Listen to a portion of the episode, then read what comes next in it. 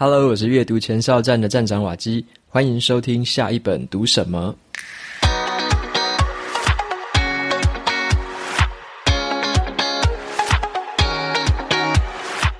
今天我想要跟大家分享的这本书，它的书名叫做《内在原力》。好，《内在原力》这本书呢，它的副标我们先来看一下，它的副标叫做“原来人生可以重新设定，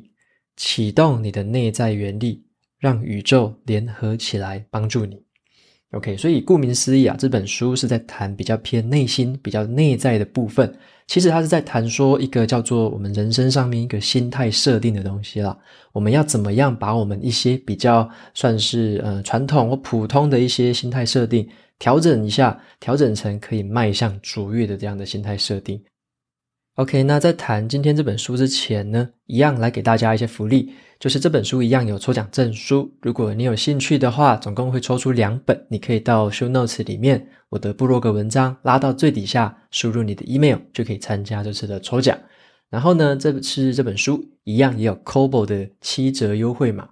那这个优惠码是 Waki Inner，好，W A K I，然后 I N N E R。Inner 就是那个内在的意思啊，Waki Inner。所以你如果输入这个折扣码买 c o b o 电子书，可以享到最低七折的这个优惠。好，那接下来就回到这本书的介绍哦，就是我想要先问大家一个问题，就是说你想不想要在你的工作上去提高你的能见度，或者说你想不想要在你的专业领域上面被很多人认可，或者是你想不想要成为你子女心目中的榜样呢？那么要达成这些目标呢，我们当然要对这个别人需要有很多的影响力嘛，无论是影响工作上的人，无论是影响你专业领域上的人，或者说影响你的子女，都需要有足够的影响力。可是我们该追逐的到底是什么呢？该追逐追逐的是权力吗？还是说你要去追逐所谓的地位，或者说你要买这种名车豪宅来彰显自己的身份？好，其实都不是哦。我们在追逐这些外在事物的时候，不一定会提高我们这样的影响力，有时候反而背道而驰。所以说，嗯，这本书在谈的就是说，其实呢，我们必须要往内去寻找，找到自己的内在原力。好，那这个原力一开始看会有点奇怪啦，看好像那个，呃，Star Wars movie 嘛，就是那个星星际大战吧，对不对？就是有原力这个名词。但是这本书其实跟星际大战没有关系啊，它只是借用了里面这个名词，让我们比较好理解说，其实你内在会有一个这样子的力量。那你如果够相信他，够有信念，然后把自己朝这样子一个方向去调整的话，那么你有可能可以渐渐的影响到生活周遭的人，然后甚至是整个世界动起来，来帮你达成你想要达成的事情。好，那这本书呢，我先简单介绍一下，说为什么我当时候想要读这本书。其实这本书的作者他是叫做艾瑞克。他是那个台大 TMBA 社团的这个创办人，他本身呢也是这个很厉害的一个金融作家，然后也担任一些金融金融的顾问啊，跟这样的分析师的一个角色。好，那他是一个也是算是蛮爱阅读的一个人啊，所以说我在阅读上面就渐渐的跟他有一些交集，然后我也很喜欢看他的粉砖上面有分享的一些书籍。那么那时候呢，我就注意到说，在今年年初大概一月底那个左右，然后他有做了一场演讲。那他邀请了台湾非常多的一些作家，非常红的一些作家，跟他一起参加了一个演讲。然后他是主讲人。那在那个演讲叫做“为你引路”，然后从优秀到卓越。好，那那个演讲里面，其实他讲的我觉得非常好。一个小时短短的演讲里面哦，他把很多人生上面他的一些遭遇啊，他的对于人生的一些哲理。还有他对人生上面一些心态上的改变跟设定，在那边讲得非常的好，而且用的一些例子跟故事都很浅显易懂，所以我那时候看完了这个演讲，就觉得蛮印象深刻的，然后也有收藏起来。那后来我才辗转知道说，他最近要推出的这本书，其实就是有点像是之前那个演讲的那个加长版了，很像现在电影都很喜欢演那种什么导演加长版嘛，那这本书就有点像是这样的一个味道。那个演讲只有短短的一小时，很不过瘾哦。那他就重新把这个内容再更加的一些这个添加一些故事，然后把它内容重新包装之后呢，完整的这个九堂课把它写在这本书里面，就写成了今天这本《内在原力》。所以这个是我从之前很印象深刻的一个演讲。转变而来的这样子的一个内在原力这本书，所以我觉得说，我既然很喜欢那个演讲，那我也会对这本书很有兴趣，想要再看看艾瑞克他到底在书里面又加了哪些东西，然后有哪些不同的想法在里面。好，那所以说接下来呢，就跟大家分享一下说，这本书到底在说什么。那其实他是在说呢，我们人生其实都有所谓的演算法嘛。我们像我们自己生下来，可能家庭给我们的教育就会有一个固有的一个模式。可能你的家庭是比较保守的，好，你的想事情的方法就会比较保守。那你如果家里是做生意的，你可能就会用比较商人的角度在想事情。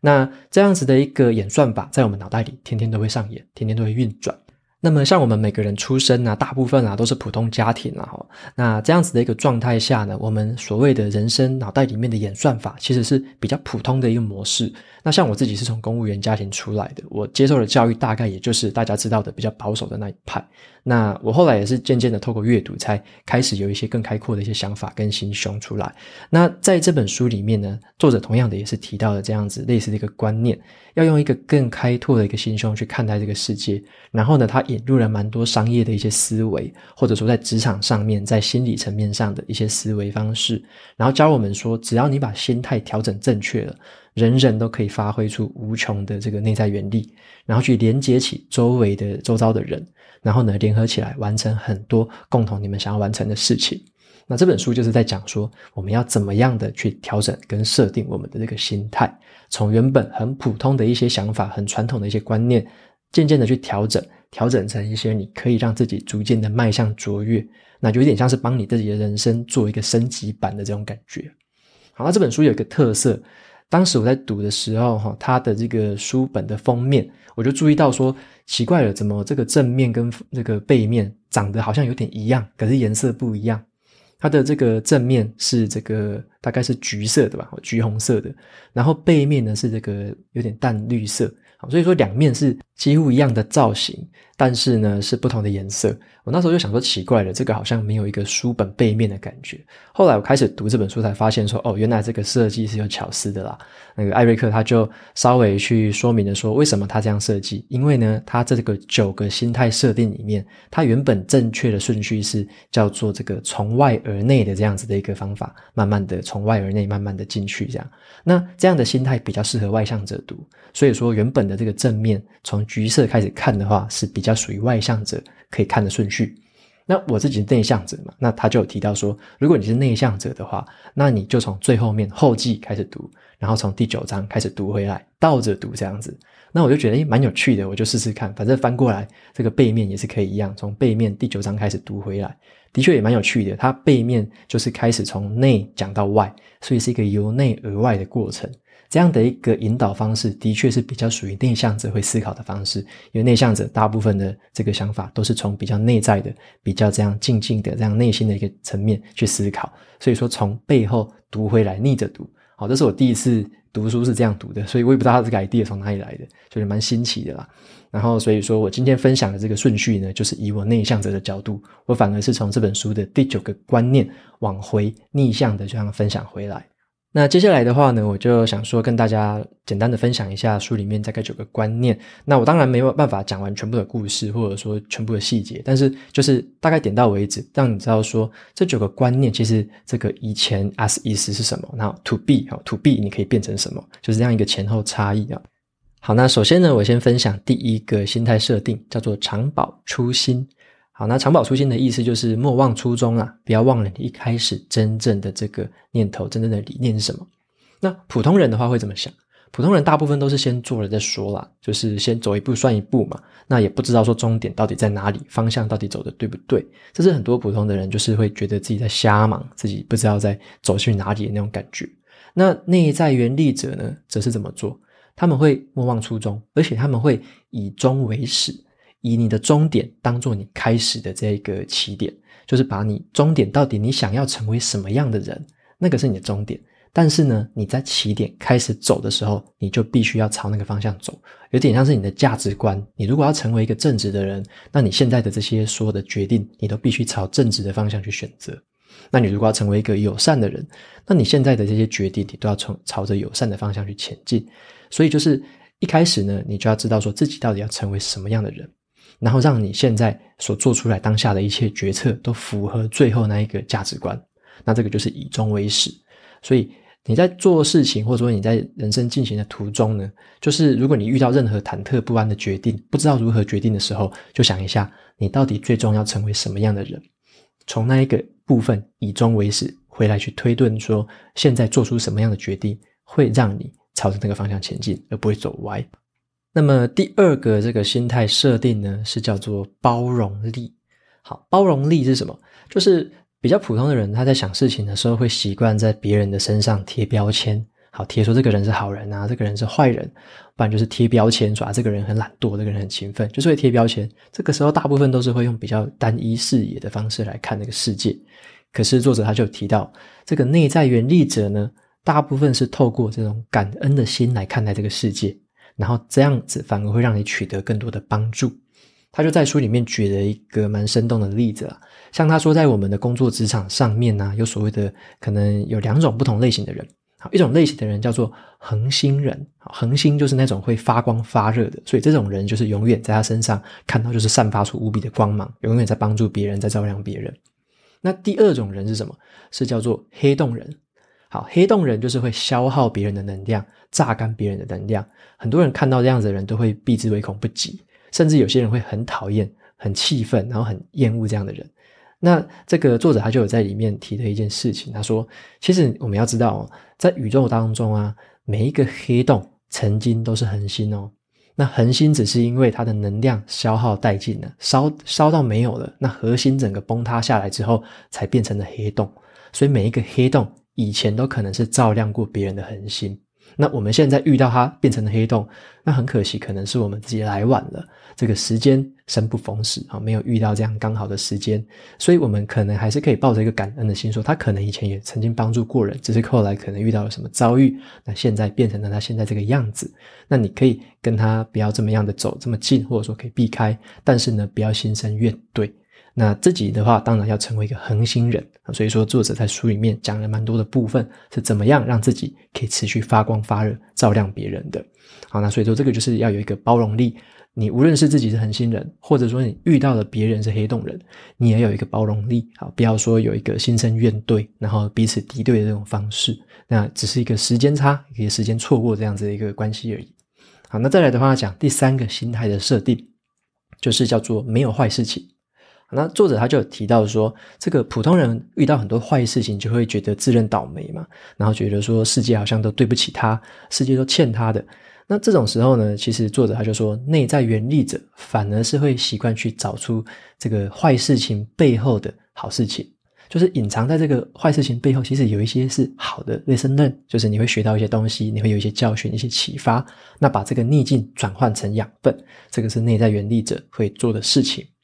那么，像作者呢，他曾经就在他的高中的时候，有一次跳高，他就摔断了他的双手，真的是双手都断了，所以他双手最后被固定住，要慢慢的康复嘛，所以他没办法用他的双手，只好用他的脚打电动。然后后来比较康复比较快的是这个左手，所以他后来本来是右撇子，后来也用左手试着写字。那这些东西也造成了一些好处了，像他用左手写字，就说慢慢的打开了他的这个右脑的思考。那右脑是比较感性的，所以说他现在的文字，他现在的讲话方式，其实都可以看得出来是比较感性、比较温柔的，然后有人情味的。那他还有提到说，像他之前他老爸就是非常跟他有点就是很疏远呐，因为在忙着事业嘛。但是也因为那一次他这样摔断双手，所以不得不。嗯，花很多时间照顾他，经常要带他回去医生那边去看诊啊，然后去康就是复健。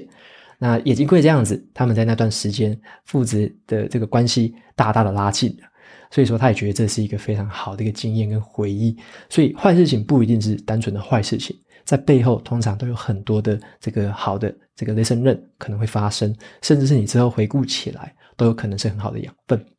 所以在同样遇到一件坏事情，那可能普通人会觉得说，这个坏事情就在我身上了，那我手不能动了吗？那我就不要做事情，我也不要学习，甚至连写字，我就等右手好了再写。那这样的话就错失很多学习的机会。但是如果你有内在原地的思考方式的话，你就会试着把。这个坏事情上面赋予一些意义，因为这样子的一个坏遭遇，可能是在给你某些考验。那可能你在这个考验之下，你如果再去尝尝试、再去突破的话，你可能在之后会获得更好的成就或更好的表现也说不定。好，所以说这个就是没有坏事情这个心态的设定跟转变。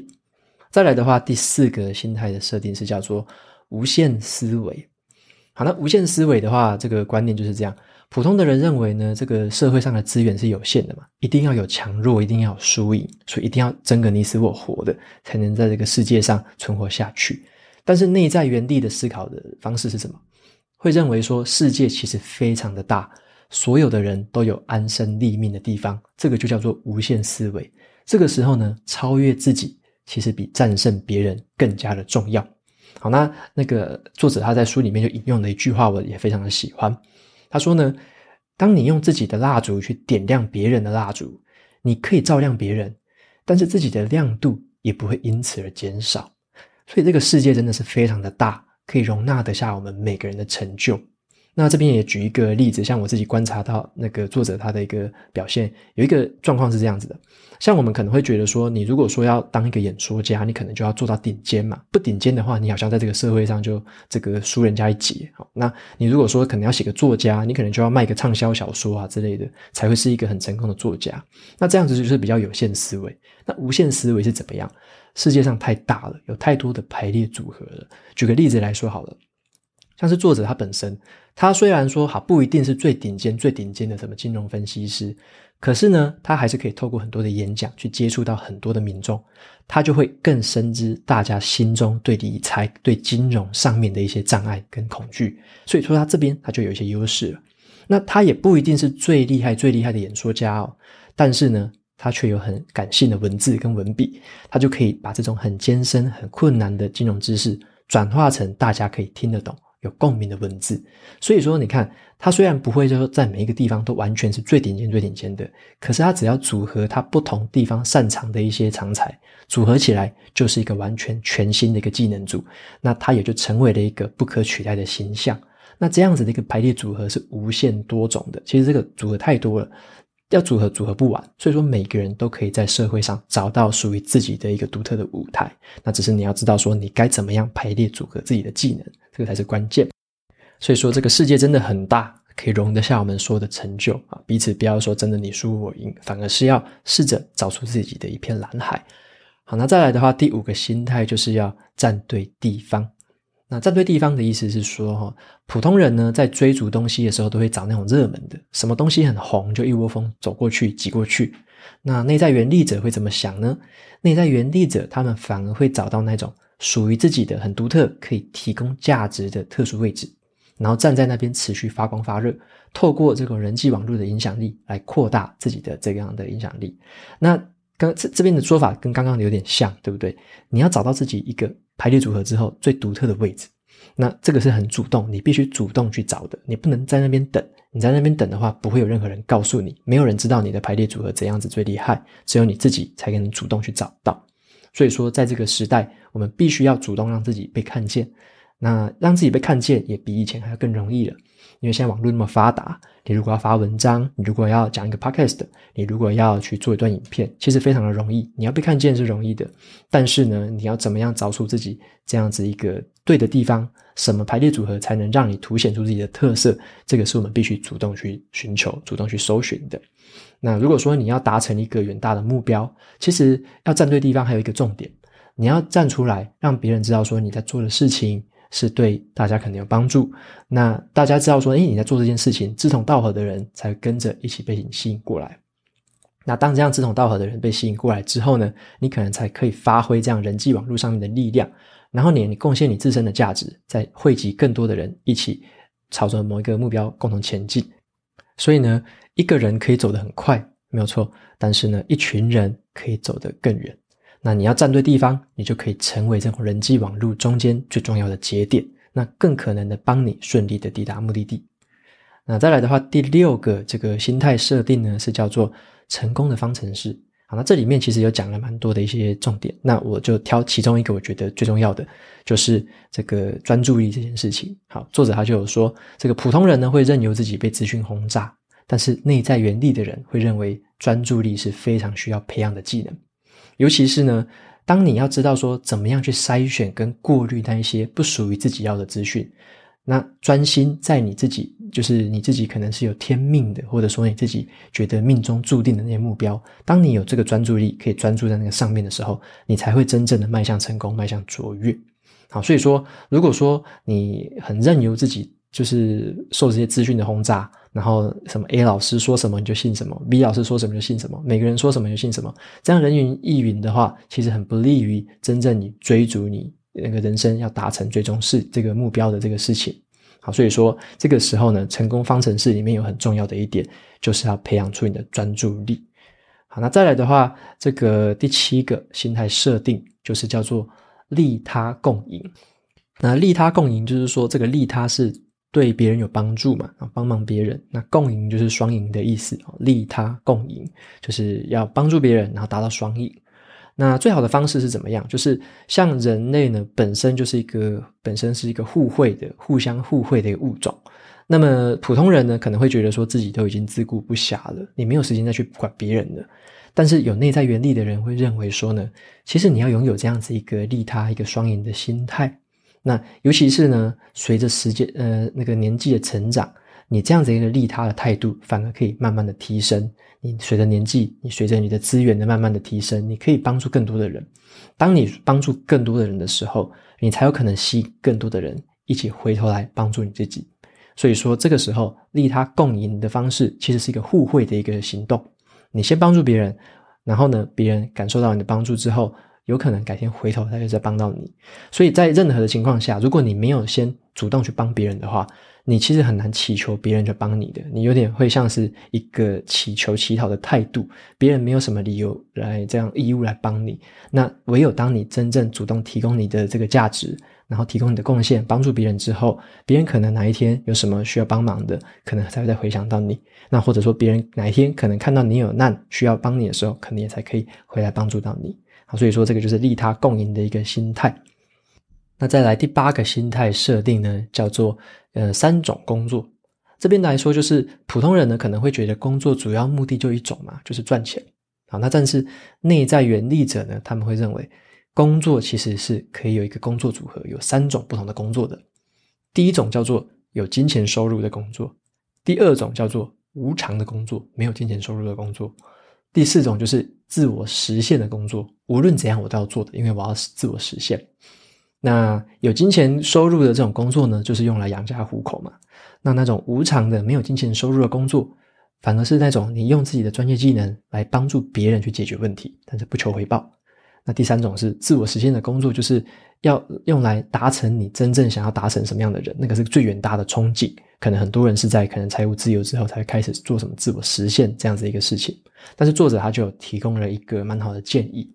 他说呢，虽然大部分的上班族没有办法擅自离开现在有金钱收入的工作，可是仍然有一个变通的方法哦，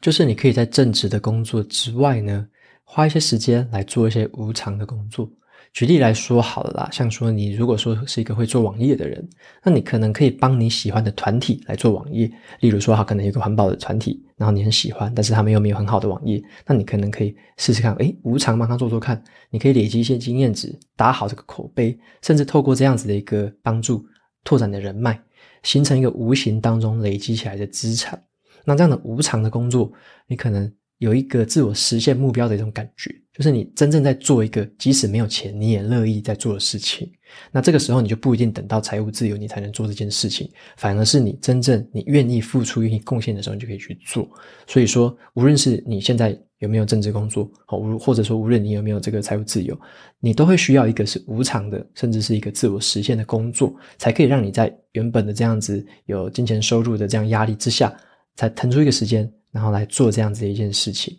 那么我之前也有读过一些书，里面也有一些分享是告诉我们说，除了你的正职有收入的工作之外呢，其实你也可以花一些时间斜杠，或者是说你做一些是你有兴趣的，然后呢也对人家有帮助的，甚至是你贡献你专业技能的，也可以。你就是不求报酬的去做那些事情，有时候会获得心灵上面很大的满足。所以说这两个东西，你可以把这个比例稍微调配一下，有时候说不定会获得更好的工作上面的满足感。那再来的话，最后一个第九个了，这个心态设定，这个叫做一人公司。好，那普通的人呢，会认为说，这个工作嘛，就是领多少钱就做多少事嘛。但是内在原力者则是认为，应该要把自己当成是一家公司来经营，为自己的人生负上完全的责任。好，那那个作者他就认为说，其实未来的职业发展。已经是会趋向一个就是跨学科的整合了，然后会有很多新形态的产品啊跟服务出现，所以说我们从现在开始就必须要从自己的热情开始往外去拓展了。像是啊，你如果说把自己当成一个公司的执行长，或者说你把自己当成一个公司的这个行销长、技术长，你要去学习这相关的技巧，逐渐扩大自己的能力范围，因为未来的世界一定是多变的，未来的世界一定是非常多的学科、非常多的技能会整合在一起。你要学习不同领域的一些学科，那你这样子有点像是说让自己变成一个可以这样子好好运作的一个公司，不会说某一个方面你的专长倒掉了，你就完全没有其他方面的专长了。OK，那么以上呢就是今天分享的这九个改变心态的这个内在原力的这种心态设定的方式。那么也跟大家回顾一下，哈，第一个就是要常保初心，啊，莫忘莫忘初衷。那第二个就是要拥有所谓的包容力。那第三个就是要知道，世界上没有坏事，坏事背后都隐藏着很多好事情。然后第四个就是要拥有无限的思维，重点是要不断的超越自己。那第五个就是要让自己站对地方，主动站出来，提供价值，才能被人家看见。第六个是成功的方程式啊，里面一个专注力是非常重要的这个地方，要筛选跟过滤那一些不重要的东西。第七个的话就是利他共赢。就是要懂得帮助别人，然后做到一个互惠，然后双赢的一个状态。在第八个，就是有三种工作，就是有有钱的啊，那没有钱的，最后一个是自我实现的。三种工作在你的日常生活中可以去做一个适当的调配，可能可以获得更多的工作满足感。最后第九个是一人公司，把自己当成一个公司的方式去经营，对自己负起完全的责任。思考之后，可能世界的变革是怎么样，你要怎么样去适应未来这个局势。好，那以上呢就是今天分享的这九个心态设定的一些方法。然后呢，这本内在原理，我觉得它这个书中的例子非常的浅显易懂。然后作者他就举了很多很多好书在里面，所以让我印象深刻的是说，在这本书的最后面有一些附录。那它有一个附录是说，这个好书的一个集结，像是它每一章都会提到很多的书嘛，它的最后就帮你直接后面就总结好了，每一章里面可能有三到五本的书，他就把那些书名写上去。还有一个更有趣的地方，他在最后九个章节里面，每一个章节都有很多很好的句子嘛，一些出题的字啊，或者说一些引引言之类的。在最后呢，作者还把这一些金句良言汇整成了最后一个附录，然后就是九个章节里面的所有金句良言都在里面，所以他帮你把重点全部整理好了。非常的有趣，然后在每个章节最后面都有一些行动的一些指示，他可能会告诉你说你要怎么样用这样新的心态去做一些行动，然后要就是会问你一些问题，希望在书里面回答，甚至是在你的生日常生活中去采取行动看看。所以说这本书是还蛮有趣的，好读，然后也适合内向者、外向者都可以用不同的顺序去读。啊，所以说蛮推荐给大家这样子的一本书。那我也会把他的这个演讲的这个连结放在 show notes 里面。如果你有兴趣的话，你也可以看看演讲。演讲就是他书里面蛮大部分的一个最核心的论点在里面有提到。那书本的话，则是对更多的地方做出更完整的补充。好，那所以说推荐给大家这本这个内在原力这本书，由艾瑞克所写的。好，那今天的书的话，就先分享到这边喽。最后呢，也一样来念一下 Apple Podcast 上面的五星评论。好，今天的留言的听众叫做听书人特别喜欢，他说是优质有收获的好节目。那听瓦基的节目也有半年了，每本书听起来都很舒服，介绍和分析清晰，容易吸收。我可以透过瓦基的书写去了解如何写读书心得和做最好的输出，期待能加入瓦基的课程。OK，感谢这位听众的留言。那你有提到说这个啊，输入输出的课程现在正在那个做早鸟问卷啊，所以 show notes 里面也帮大家放上去一下，有兴趣的话可以填一下。那我也一直在整理一下我最近这个怎么样写笔记啊，怎么样整理笔记。我把我这些更有系统化的方式，到时候都会在课程上面去分享。好，那接下来的话，第二个听众叫做 Darren God's Plan。Darren God's Plan 有点难念哦。他说瓦基的声音很好听，然后想请问瓦基大大有分享读书的知识吗？我脖子大概读三十分钟就会酸一下。OK，那你有提到读书的姿势，我不太确定你用什么姿势读，但是我大部分是坐在我的书桌，然后坐就是坐着算是直挺挺的吧。好，背后有一个这种人体工学的这种电脑椅子，然后也有这个就是护住我的脖子的这样子一个支撑。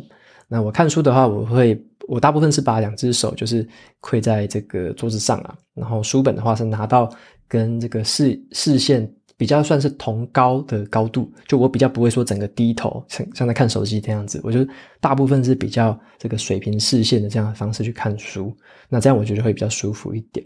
但是我也不会一次看超过呃半小时，我就一定会休息一下。我也不会一次说看一小时、一小时半，那样太久了。所以。大概半小时是一个不错的时间啊，你半小时的确就应该休息一下。脖子酸就是告诉你该休息了，不要说有一个方式可能可以让你读一小时，然后你每次都这样做，我觉得也是不好。所以我也没有说连续读太久，所以半小时休息，我觉得是蛮好的一个频率。所以可能看看吧，你的这个椅子到底有没有支撑到你的脖子，然后你读书的时候你是都低头呢，还是说你会稍微把书架高一点？那我是用手把它架高了，那你也可以去找一些有那种就是书架的，书架好像也可以让你把它用一个角度跪在上面，然后也可以在那边比较顺的翻。好，那所以说这个提供给你参考一下。我觉得读书还是要休息啊，不要说一直读然后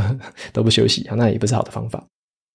OK，那节目就到这边就进到了尾声喽。如果你喜欢今天的内容，欢迎订阅下一本读什么，然后在 Apple Podcast 留下五星评论，推荐给其他的听众。你也可以用行动支持我，每个月赞助九十九元，帮助这个频道持续运作。如果你对这个频道有任何的想法，有想要问我的问题，都欢迎在 show notes 里面或者是语音信箱留言给我。那我每周呢也会在阅读前哨站的部落格分享一篇读书心得。喜欢文字版的朋友，别忘了去订阅免费的电子报，这是对我最好的支持。好的，下一本读什么？我们下次见喽，拜拜。